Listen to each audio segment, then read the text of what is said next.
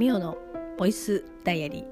ー。2023年11月の5日。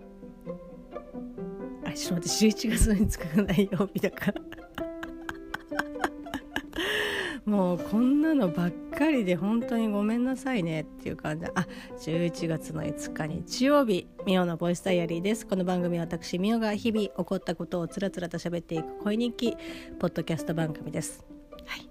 もうすでにですね11月の5日日曜日分はですねお話をさせていただいておりますが、まあ、そちらで聞いていただいた方だったりとか、まあ、タイトル見ていただいた方だったら分かると分かると思いますけど、まあ、前半ということで、まあ、1年越しにですね京都トガトガで行われたライブえー、クマーさんがですね、えーと、主催された、えーと、イベントのですねしゃべ音の感想をまあ、前半後半にわたってですね、えっと、お話をするということで、まあ、この後半ということでございますけど、ね、あのこの日この前半を喋ったのがこう11月の末だったんですけど、まあ、それでもねせめて11月、うんうん、ここの5日を喋らなくては先には進めぬとかっていうふうに思って、えっと喋り始めましたが、まあ、そこからですねちょうど前半終わる時に前半ね終わる時に、まあ、あのこの日のね、まあ、夜とかに、まあ、続きね後半喋れたらいいかなとかっていうふうに言っておりました、まあ、それはね覚えてます。すごく覚えてます。覚えてるんですけどもうね喋れなかったですね。まあ、あの待っていた方に対しては大変お待たせいたしました。はい。やっとですね、まあ、1ヶ月ギリギリ1ヶ月はねあの越すということはなかったですけどもうすでにね月がまたいでしまっているのであれですけど、まあ、11月ね5日、えー、1年ぶりに1年越しにしゃべる、えー、しゃべりのですね。感想会前半ならぬ後半をですね今からお話ししていきたいと思いますのでどうかですねお付き合いいただければと思います。でまあ1年ね前半でもお話しさせていただきましたけど1年ぶりというか一応あのノートにねまとめて、まあ、それをそに沿いながらまあ、感想ね私のただただねもうあの小学生かお前はっていうぐらいの語彙力で「うんすごかった!」っていう、えっと、感想をただただ言っていくだけですので結構ね細かいところとかあの違ったりとかねあれここどっち、まあ、先だったっけな後だったっけなとかっていうところが結構ねあの記憶がすでにね混在し始めている。あの忘れてるわけじゃないんだけどあのいろいろなんかミックスされ始めてたりとかするので、まあ、ちょっとそこのところだけはねもうさっさとねやっとけばよかったのにっていう感じですけどまあ、あのご了承いただければなというふうに、えっと、思っておりますのでどうかよろしくお願いします。はい、それでは早速ねお話ししていきたいと思いますけど前半のところはですねそうですねあのペペロンチーノオーバードライブと、えー、あ違ったな、えっと、ダゲな時間と、えっと、クマさんのところまでねお話ししたと思います。まあ、トークメインの、えーと、イベントでしたイベントというかねコーナーでしたけど、まあ、クークーと徳松さんがやってだけな時間クマーさんがやってみたいな感じでそこでまあちょっとねタイムアップということで、まあ、ちょうど区切りもね良かったので、まあ、そこからその後の、えー、と話をしていきたいと思いますけど。まあ、確かね休憩をこのこの時に挟んでたのかな休憩っていうかあのトゥトゥさんが次にあの、まあ、ステージライブをするということで、まあ、こうやっぱりマイク1本でとかねっていうことではないですから、まあ、機材とかいろんなものをセッティングするというので、まあ、そのセッティングの時間を確かなんか休憩みたいな感そのお客さん他のお客さんに関しては、まあ、ちょっと休憩でっていうことで、まあ、こういろんな人とねお話ししたりとか、まあ、それこそ、まあ、熊さんとかも確か出てたかなあの客席の方にこう降りてきてもら降りてきてくれてて、まあ、物販とかもねありましたのでいろいろみんなでなんかやんのやんの喋ってたりとかしましたけど、まあ、この時点でもクマさんは緊張ね あのされてましたね。なんだったらやっぱね鳥居はもうもちろん当たり前ですけど、まあ、熊さんということでしたので、ね、いよいよこっからこう大詰めになっていくっていうところは分かってると思いますね。まあ多少そのステージにね立って喋ってとかっていうところであの緊張はね緩和されてるのかなっていうふうに思って話しかけたら全然そんなことないというかむしろそれとこれとはまた話は多分ね別だと思うっていう感じだと思うんですけどあ緊張したんだなっていうしてるんだなっていう感じでちょっとだけねお話をさせていただきましたけど。はい。で休憩を、えー、と挟んで、まあ、トゥトゥさんのライブだったんですけどもうねまあ、クローバーもちょうどクローバーが解禁っていうか、まあ、こうリリースされてっていうことでで、まあ、こうどういうあのコンセプトっていうかどういう流れでこのクローバーができたよとかってお話とかもね、まあ、してくださったりとかして、まあ、で、まあ、泉さんもねまだ家出をする前ということで、まあ、2人でね あの楽曲あのステージをやってましたけど、まあ、正直ねやっぱりあの初めてこうトゥトゥさんのこう音楽を、えっと、その時に、まあ、聴かせていただいたんですけど本当ねななんだろうあのサマソニのえー、あれ誰だったっけなカサビアンかなカサビアンかなんかが来てた時になんかもうサマソニとかってもう本当になんかブースがブースっていうかステージがなんか本当に広いからあの後ろの方とかって結構寝ながら聴けたりとかね、まあ、フェスとかって大体そうだと思うんですけどもうなトゥトゥさんのやつはね本当になんかこうドトプンってあの音楽に浸かるみたいな感じでもちろん椅子でね座りながら聴いてても全然あのいいんですけどなんとなく私が初めてこうトゥトゥさんのその音楽に触れた時にはなんか本当にこうなんか全てのこうなんかもう上下、えっと、天地左右天地左右言い方合ってるもう本当にだからその重力とかそういうのとか関係なくてなんか寝そべってふわーって「はあ聞きたいな」とかっていうふうに思うような、音楽でだもうね許されるのであればなんかあの後ろの方に行ってあの寝ながら聞いてたかったなとかってちょっと思いましたね。なんかこのなんだろうなつまんないからとかそういうんじゃなくてなんかその曲の質っていうかジャンル的に私はなんかそういったのが私の体の中にはすごく合うなっていう感じで本当ねあの濃度が高いっていうかなんだろうな佐久間ドロップを溶かしてもうトップンってする感じあのチャプンじゃなくてもうねトップンっていう感じあのちょっとあの、ね、粘土質があるなみたいな感じなぐらいなんかそういった感覚を覚えましたね。なのでなんかこう結構拳を上げてとかっていうよりはなんか本当になんかこう精神の中に入ってきて聞くみたいな感じでしたねすごくなんかそういった印象を受けましたね。で、まあ、そんな中ですね、まあ、いろいろ何曲かやられてましたけど、まあ、泉さんがですねあのこれはちょっと私は、まあ、錯覚ではないというふうにねこれも絶対私にやってくれたなっていうふうに、えーと、思っている。えー、そしてそういうふうに思っている人は私以外に多分ほぼほぼみんなねあ私にあ俺にっていう風にみんな思ってると思いますけど 泉さんがね途中でねどの曲だったかちょっと忘れちゃいましたけど中間ぐ中盤ぐらいでねウインクをねなんか投げてくれたんですよね。こんなあのオーバーにとかじゃなくてこうパチってパチってやってくれて「うわーかわいい!」ってねあーすごい私にしてくれたって多分みんな思ってると思うけどみんなそれぞれあ自分にっていう感じであのなんだろうな ここはあのさっきまでねいやあの寝そべってねあの精神をねの中からこうトプンと聞きたいとかっていう風に言ってた割にはここはちょっとなんかアイドル的な感じであ私にあ俺にしてくれたみたいなキャーっていう感じで。まあ、ただそのねキャーとはもちろん言わなかったですけどもうあのウィンクをパチンってパチンって。あもうねつぶらな瞳でパチンってしてくれた瞬間にあ好きっていう。感じ非常にですねあのそこが本当に印象的でしたね、まあ、もちろんあの楽曲がもちろんメインですけどなんかこうパフォーマンスパフォーマンスっていうかまあ正直ウインクをしたかどうかっていう確証はね泉さんには直接あのお聞きしてないですし多分ご本人もねそんないや覚えてないと思うんですけどなんかねしたような気がしたんですよね。もその瞬間あ時って思いながら見させていただいておりました。はいねまあ泉さんだけじゃないですよもちろんユージさんもね、まあ、今でこそ今でこそっていうか、まあ、こうユージさん単独のねあのライブとか、まあ、トゥットゥさんのライブとかも東京の方で、まあ、こう行かせて足をね運ばせていただきましてを見ることによって、まあ、ユージさんの人となりとかね、まあ、それこそこの「ミオのボイスダイアリー」でもこう遊びにね来てくださいました。あのー、Where I Am がリリースされる時にねあの遊びに来てくださいましたけど、まあ、それで本当に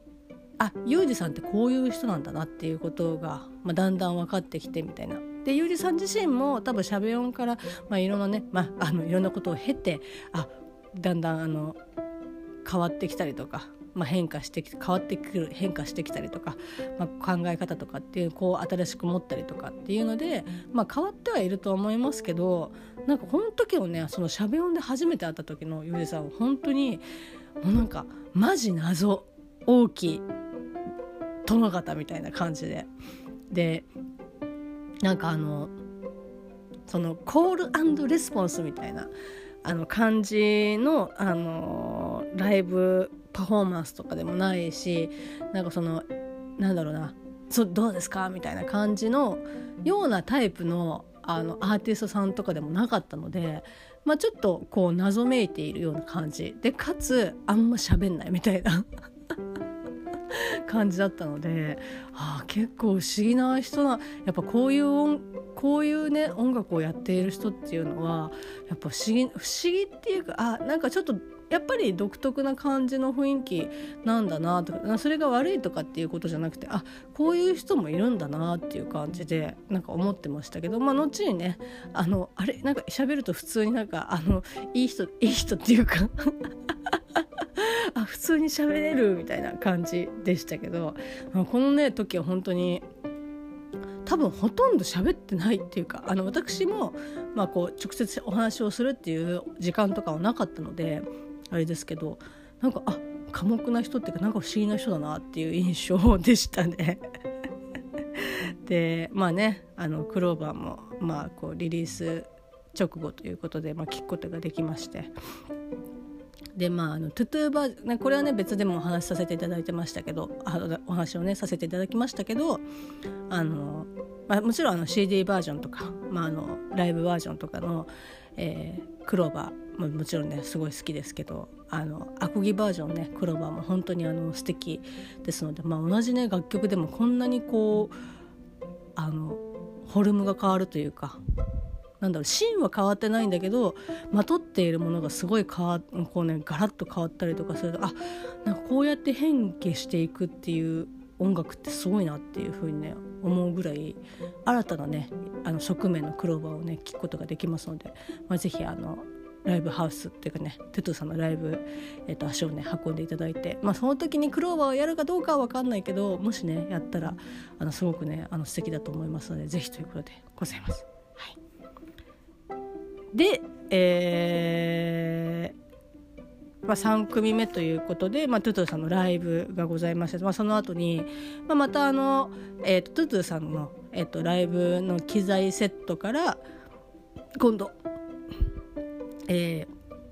クマさんにね、えーと、バトンを渡すわけなんですけど基本的な配線とかそういうものとかはむしろ私が素人なので全然わかんないんですけど、まあ、基本的にガラッと変えるとかっていうことはもちろんないんですけど、まあ、多少ちょっとなんか時間が必要っていうことでこの、えー、トゥトゥさんと、えー、クマさんのペペロンチーノオーバードライブのライブ、えーと、パフォーマンスの間にですね、まあ、ちょっと時間があってで、まあ、その間まあつなぎということで徳松さんとね馬屋さんが、まあ、総合司会ということで、えー、とお話をねされておりましたけどまあなんかあの思ったよりももうちょっと時間かかるかもっていうことで、えー、なんかあのあれですねその時ユージさんもねステージに上がってたかな。もうちょっと時間かかるからっていうことを伝えに、えステージにね 上がられてましたけど。方法一切喋らないというね、えーと、スタンスでございましたけどユージさんね。はい、でその時になんか私がねたまたまたまたまっていうかもうね本当に大宇宙一人ぼっち。まああのねいざなんか席あの会場に着いたらね「あ好きなとこ座ってください」みたいな「うわ座席してないんかい」っていうところあもうそれだったらもう分かりました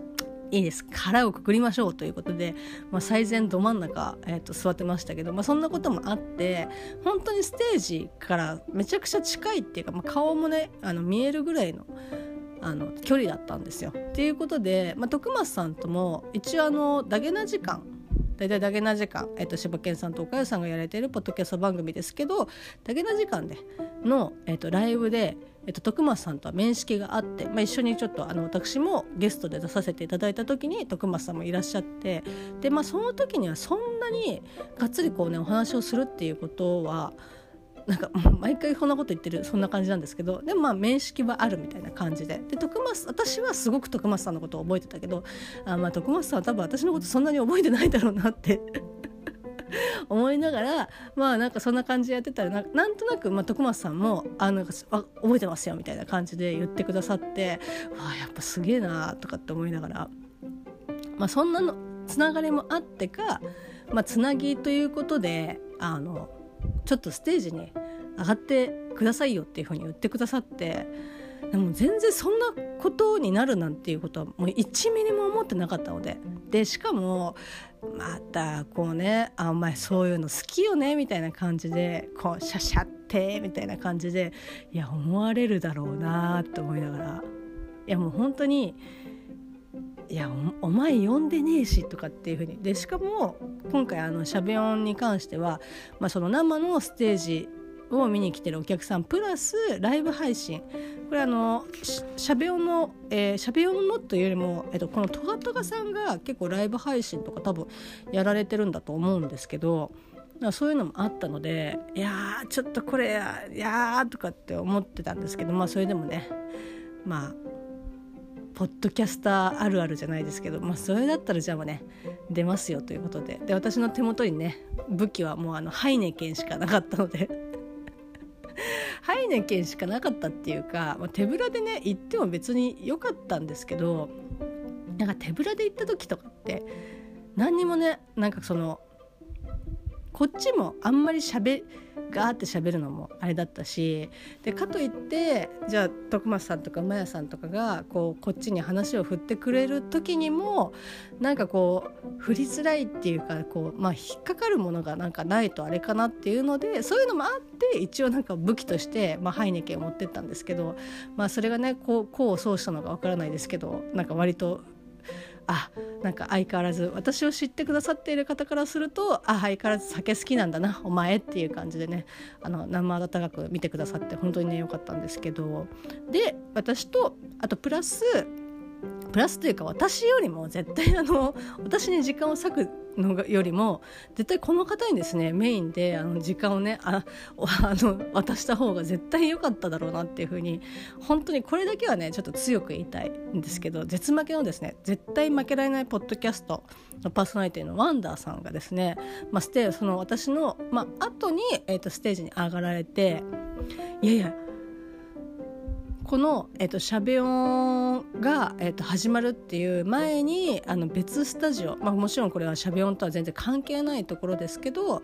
まあ、あのファンの方たち、まあ、来る方たちが、えーとまあ、そこのステージっていうかの会場で初めましてっていうよりも、まあ、ちょっと前あのオフ会ゼロ次会みたいな感じで集まった方がみんな楽しいじゃんっていうのでこの絶負けさんたちがサテライトスタジオをですね別で借りていてでそこでみんなこうワイワイやっていたんですけどそういうのもあったからなんだろうあの会場に入って初めましてでこうみんなこうなんとなくあああどうもみたいな感じよりはもう会場に入った時には「あちょっと何飲む?」みたいな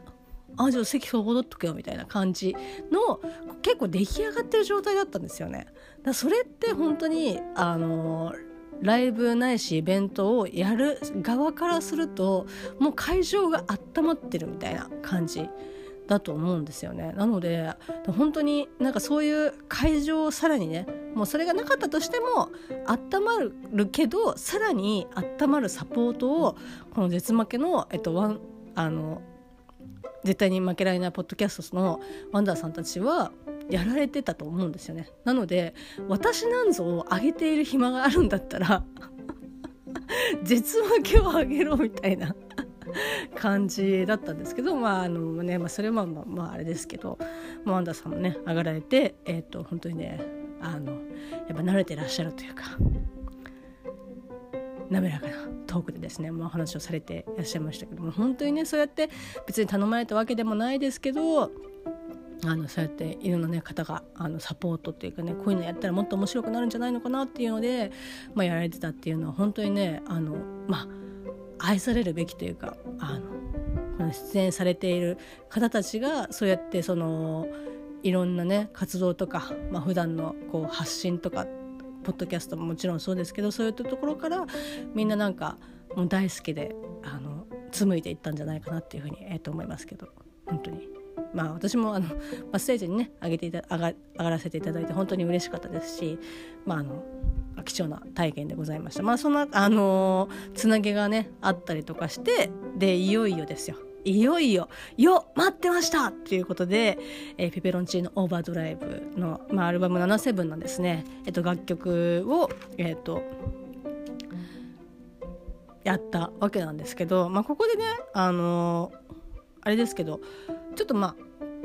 この時にも言ってたし、えー、後のペペロンチーノオーバードライブで、えー、ポッドキャストでもお話をされていらっしゃいましたけど、まあ、この時には言ってなかったかな。後で言ったのかな、まあ、とりあえず、まあ、ちょっと機材の方がちょっとうまくあのいかなかったみたいでその聞いてる側からすると普通に曲は聞こえるけど多分その返しみたいな感じでこそ熊さんがその熊さんがっていうかその演奏をやられる方があの基準となるものが何もないみたいな状態でちょっと素人私がもうど素人なので本当に申し訳ないんですけど、まあ、機材トラブルがあって多分本当にかなりえだ大丈夫なんていうこう熊さん自身がえこれこれでもうもうこれでやるしかないけどっていうかなりちょっと厳しい状態でのスタートだったみたいででもなんかこれはちょっとまあ何て言うんだろう。うん音楽をやってる人からするしたらもしかしたらああこうなってるなとかっていう風にもしかしたら分かるのかもしれないですけどなんか私ねいや素人さんが言ってもみたいな感じで思われるかもしれないですけどでも全然私は あのまあねほんと素人なので、まあ、そんなことも気づかずですね、えっと、もうただただ、えっと、拝みながらね見て聞いてみたいな感じでなんかそんなことも全然わかんないっていうかあのまあ、もちろん熊さんの技術的なところで、えっと、カバーもなんかできていたんだと思いますし、まあ、それ以上にやっぱこう熱量っていうか、まあ、やっぱり本当なんかね すごい臭いですけどマジ魂だなっていう感じでしたね。なんかあのなんだろうなもちろんその同じまあポッドキャストをやっている人間だったりとか、まあ、こう何回かね大阪行った時とかはこう一緒に遊んでくれたりとか飲んでくれたりとかして、まあ、本当に友達としてねとこういつも会ってくれたりとかして私は本当にもうに西の友達みたいな感じでね西の兄ちゃんみたいな感じで、えっと、思ってる存在なので、まあ、そういったところももちろんあってはあ頑張ってほしいとかっていうふうに思いましたけどあなんかクマというえっと、男がやるこう思っていた音楽ってあなんて言うんだろうな。あ今まで知っていた気になってたけどあクマさんの音楽って本当にこういう感じなん本当こうなんだっていうのをなんかこの時すごくね本当にもうむき出しでブワーって感じでなんか聞けましたね。あの聞くっていうのも見る感じ。でもちろんもちろん聞いてももちろんもちろんもちろんもちろん聞いてましたけどやっぱあの目から入ってくるそのエネルギーっていうのが本当にすごくて。まあね、さっきも言いましたけど本人からするとすごいあの不安なところとかっていうのはもしかしたらあったのかもしれないですけどなんか見てるねもう最善ど真ん中で見てる私としてはもう本当にちょっとねあの例えが本当申し訳ないんですけどあのカラメルさんっていうですね、まあ、YouTube でアニメーションを作ってる人がいるんですけど、まあ、絵見るとねなんかああこの、ね、猫見たことあるなっていう感じですけどそのなんかアニメーションとかで光線みたいなやつがビャーって出るんですけどあんな感じなぐらい本当熱量がねバーって出てくる感じでああなんちゅうんだろうな、まあ、とにかくすごいエネルギーをですね感じましたね。まあ、それはあの音からも感じてきたしそのクマさんが歌ってる、まあ、表情だったりとかも、ね、やっぱりそのビジュアルとかっていうのは当然ながらあの CD とかねそういうあの音声のみとかってからはやっぱ分かんないですからもちろんそれを超えて、えーと、伝わってくるものとかっていうのは音声のみでももちろんありますけどやっぱねあの視覚からの情報とかっていうのもやっぱりこういうライブとかって本当重要っていうかあの目力みたいな感じすごかったですね。でやっぱ本当ね もうただただあの圧倒されてなんかもうこのまま私は天に召されるんじゃないかっていうぐらいねなんか拝みながらそのエネルギーを浴び続けてわーっていう感じ合唱しながらこう浴び続けるみたいな感じでしたけど本当にすごかったですね。うんでまあちょっとここは別にあのもうね、トゥトゥさんももちろんそうでしたし多分あのそのトガトガ自身がまあ普段どうやってねあのやられてるのかっていうのはちょっとわからないですけどこれはね、まあ、トゥトゥさんの時が、まあ、私、まあ、これはね、まあ、座っててもいいし、まあ、寝そべってとかっていうのは私のあの単純なわがままでございますけどクマさんのこれはねスタンディングで聞きたかったなっていうのは結構ありますね。あのもちろんこうバーってエネルギーをねエネルギーの波をドバーってあの拝みながらねあの浴びているあのあの何滝行みたいな感じ。でそれぐらいのパワーでしたけどまあ、そんな浴びながらもでもやっぱりこう座り続けてるっていうのがあーなんかここで立てたらなとかっていうもうなんか椅子とか全部消しとればいいのにっていう風に思いながらちょっとあのね聞いてましたね。うん、でなので、まあ、もしねまたあの福岡の方でもライブやられてましたけどバンドケースバンド体制でねやられてましたけど、まあ、もしまたねそうやってライブやる、えーと、機会があってまたそういったところに私がこうねあの遊びにっていうか行くことができれば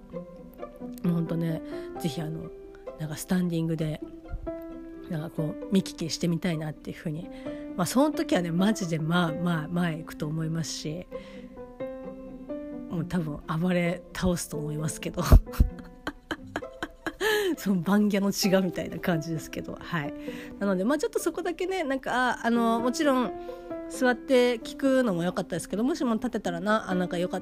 より良かったかなっていうふうに思いながらね聞かせていただいておりました。はい、でやっぱなんかあの、まあ、トゥトゥさんもトゥトゥさんもそうですし、まあ、他のあの出演されてたのね出演をされてた方たちもそうですけど、まあ、特にまああの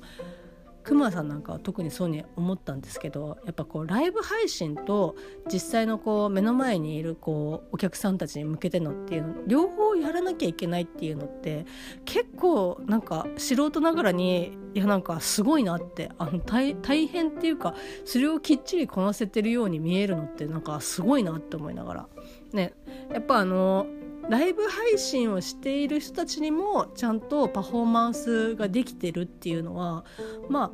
当たり前なのかもしれないけどなんかそういった業あの業界っていうかそういうのをやってる方たちからするといやそれ普通じゃんっていうふうに思うのかもしれないんですけど、まあ、まあ何回もねずっと言ってますけど、まあ、こう素人ながらにあの思うといやなんかすごいどっちにもちゃんとなんかあのできていてなんかすごいなっていうふうにね、えっと、思いながら、えっと、見てました、まあ、ちょっと私はあのライブ配信の方ですね いろいろ勘違いをして結局あの見ることがねアーカイブ見ることができなかったのであれなんですけどあのかなりねあのライブ配信の方も大盛り上がり、えっと、していたみたいで非常に良かったかなというふうに思いました。はい以上をもちまして、えー、1年越しの熊さんが、えーと、主催ですね。熊さん主催のですね、えーと、音楽とイベントのあちゃうな。ちょっと待ってね。これねどうやったっけな。あここじゃないな。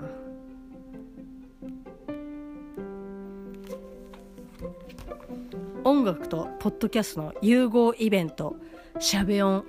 の私のですねただただうわーすげーっていうような、えー、感想の回でございました。まあ、これでね、えっと、締めたいと思います。まあ、一応ですね、えっとご出演、えっと、されていた方たちの、えっと、リンクというのは、えっと、この回の概要欄にも、えっと、貼らせていただきますし、えっと、その前、えっと、この、えー、1年越しのしゃべ音感想会後半の前にはもちろん前半もですね配信しておりますので、まあ、空だったりダゲな時間のですねお話とかそちらでさせていただいておりますので、まあ、もしご興味がねある方は、まあ、1年ぶりですけどみたいな感じで、まあ、あのお話をねさせていただいておりますので是非聞いていただければなというふうに、えっと、思っております。はい、いややっとですねあの もうあのしゃべをね、まあ、終わって自分のまあこうライブ以外の感想とかは、まあ、去年のね、えー、と11月ぐらいにもう話をさせていただいておりましたけどまあこうね肝心のねメインディッシュを喋らず1年越してみたいな感じでしたけどやっとやっとね。本当に、まあ、今更今更っていう感じですけどそれでも結構ま、このね今 Spotify で、えっと、配信をねさせていただいておりますけどまあ Apple Podcast でも配信はされてますけどなんかあのね本当に最近の配信エピソードなのに再生回数がああ結構いってるみたいな感じであの皆さんねあのやっぱりこう私と一緒でまたああいう楽しいイベントねやってほしいなっていうふうにきっと思っている。多分まあいろんなねところであのポッドキャストフリークスとかあと東京の方関東の方でもいろいろあったりとかしますけどなんかああいうねこうみんなでみんなでやるようなこうイベントとかそういうライブとかっていうのはなかなかないと思うので結構みんなねなんかまたやってほしいなっていうふうにきっと思ってるから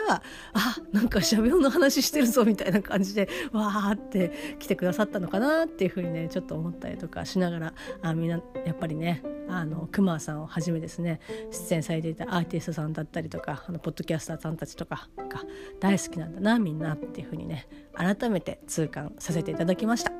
いまあねずっとあの長く喋り続けるとまた長くなっちゃうのでここら辺で、えー、っとおいともさせていただきたいと思います。ここまで聞いていただきまして誠にありがとうございました。それではまたミオのボイスダイアリーでお会いしましょう。またね。